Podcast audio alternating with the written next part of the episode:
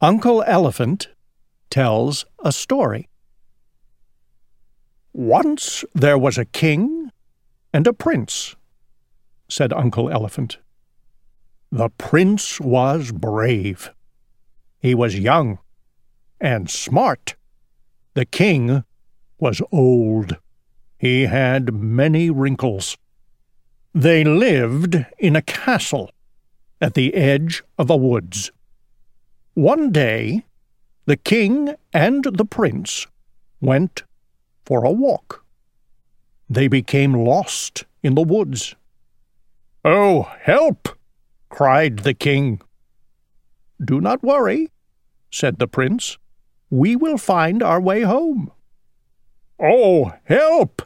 And ouch! cried the king. I am tired. I am creaking all over. I want to go home. I want to sit in my chair. They wandered in circles for hours. They could not find their castle.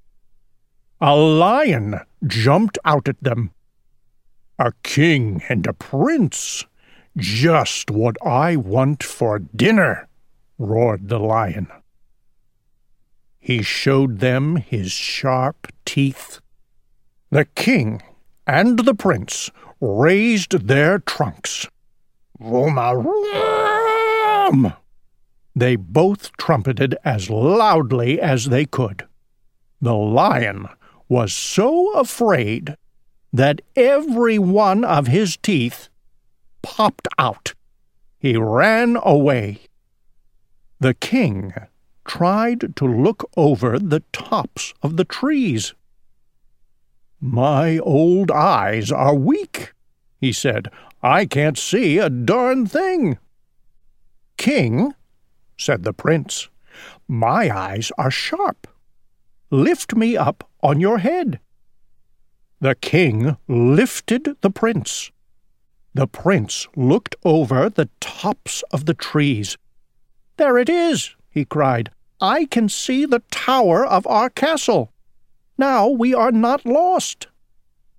And that, said Uncle Elephant, was how the king and the prince helped each other to find their way home. Uncle Elephant had ended his story. There, he said. That does it. From top to bottom, I do not feel a single creak. Uncle Elephant wears his clothes. There was a picture in Uncle Elephant's living room. That is a picture of me when I was your age, said Uncle Elephant. I looked at the picture. Uncle Elephant was with his mother and father. They looked just like mine. I felt sad. I began to cry. Uncle Elephant looked sad too. Now, now, he said, let's not have any of this. I must do something to make us happy. I will wear some funny clothes. That will make us smile. Uncle Elephant opened his closet door. He looked at his hats, and his ties, and his shirts, and his pants, and his jackets. My clothes are not funny, said Uncle Elephant. What can I do? Uncle Elephant went into his closet. In a while, he came out. He was wearing all of his hats, all of his ties, all of his shirts, all of his pants, and all of his jackets. Uncle Elephant was wearing everything on top of everything. Uncle Elephant was a pile of clothes with two big ears. First, I smiled. Then I giggled. Then I laughed. We both laughed so hard we forgot to feel sad. Uncle Elephant writes a song. Sing a song for me, said Uncle Elephant. I don't know any songs, I said. Not one? asked Uncle Elephant. Not even one, I said. Then I will write you a song of your own, said Uncle Elephant. He wrote the words of the song on a piece of paper. I have a song. It's an elephant song. I will sing it whenever I please. With my trunk in a loop, I will sing while I swoop from the vines and the branches of trees. I have a song.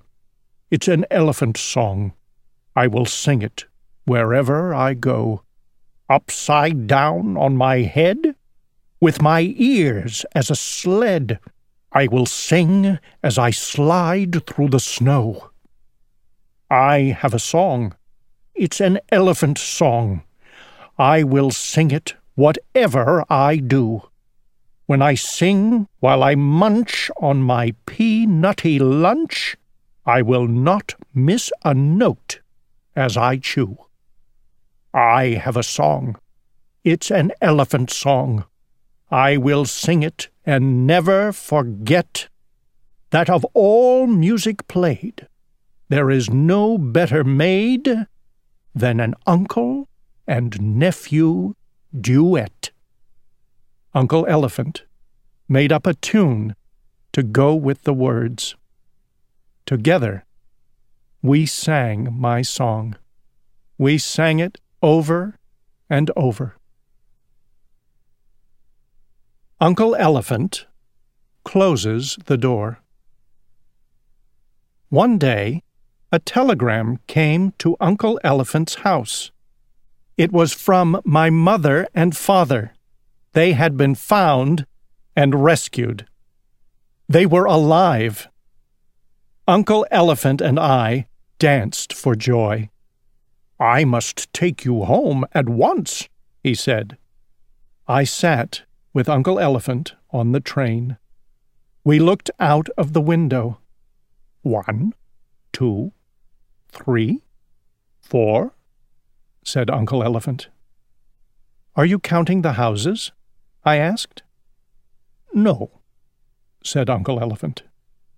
Are you counting the fields? I asked. No, said Uncle Elephant. I know, I said. You are counting the telephone poles. No, said Uncle Elephant. Not this time. Mother and father were waiting for us. I rushed into their arms. That night, after a fine dinner, I sang my song. Uncle Elephant played the piano. Before I fell asleep, Uncle Elephant came into my room.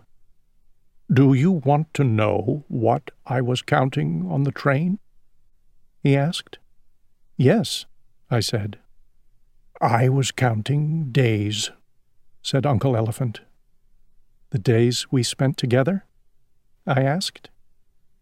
Yes, said Uncle Elephant. They were wonderful days. They all passed too fast. We promised to see each other often. Uncle Elephant kissed me good night and closed the door.